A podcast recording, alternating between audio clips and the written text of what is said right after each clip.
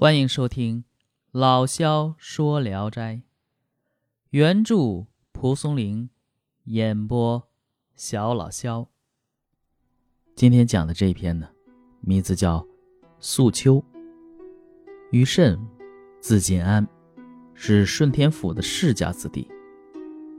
有一次，他赴京赶考，住在城外，时常见到对面人家的一个年轻人，风姿俊拔。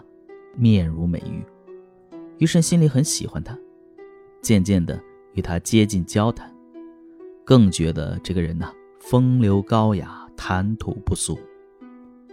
余慎大为高兴，便拉着他的手，邀请到自己的住所，摆下酒宴款待他。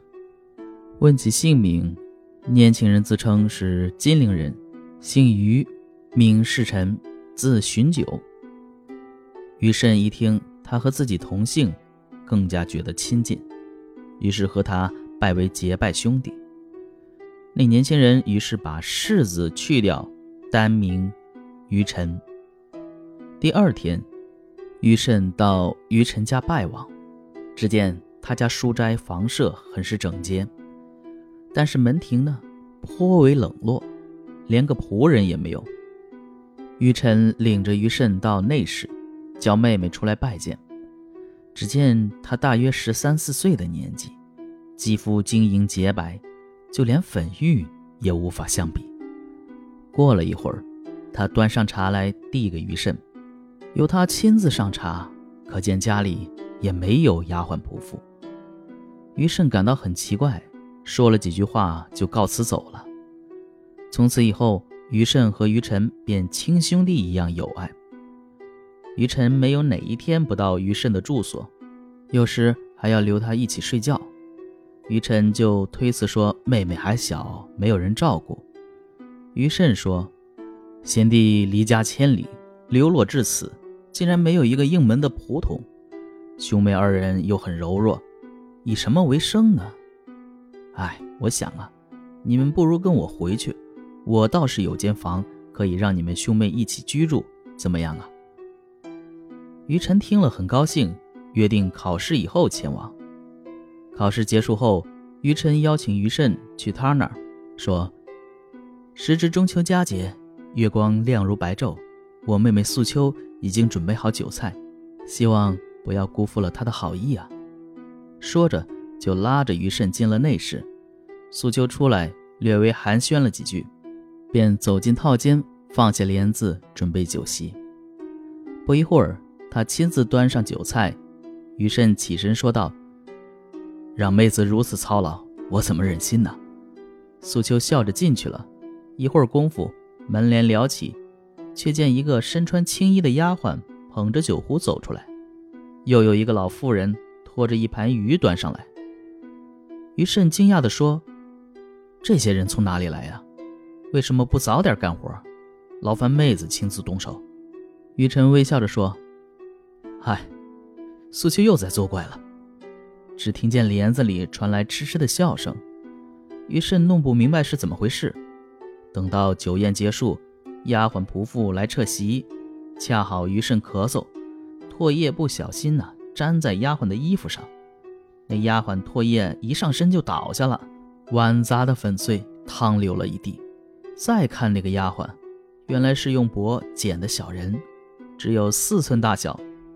于晨大笑，素秋笑着走出来，拾起小人走了。过了一会儿，丫鬟又走出来，像刚才一样行走自如。于慎大为惊异。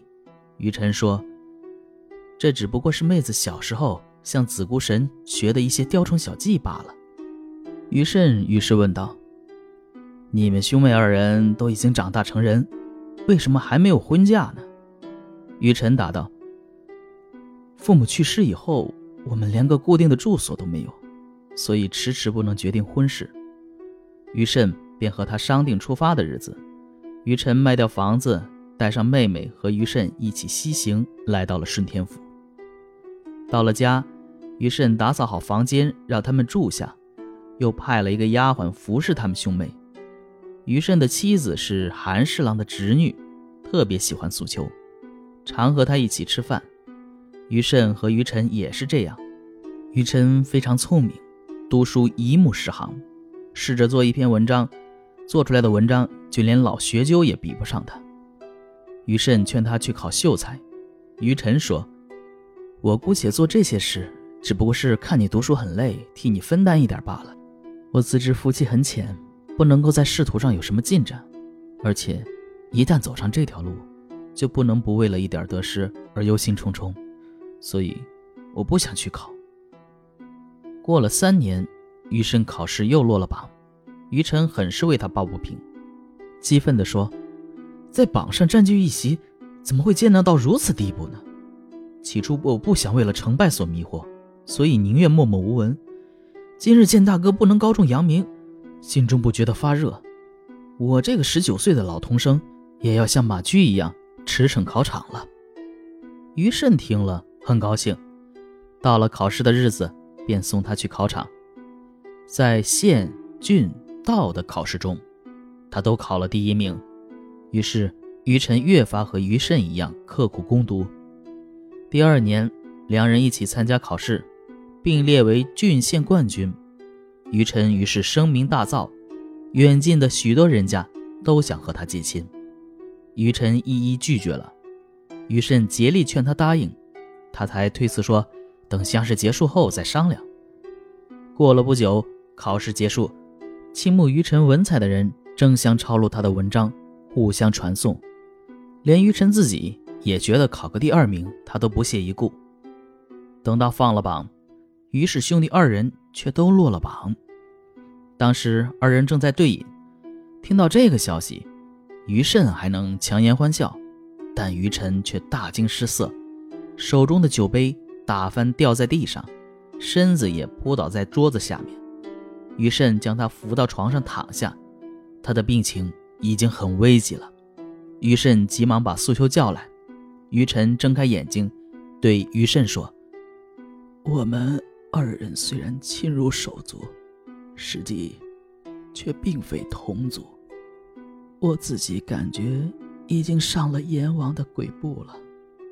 多年来一直受你的恩惠，无法报答。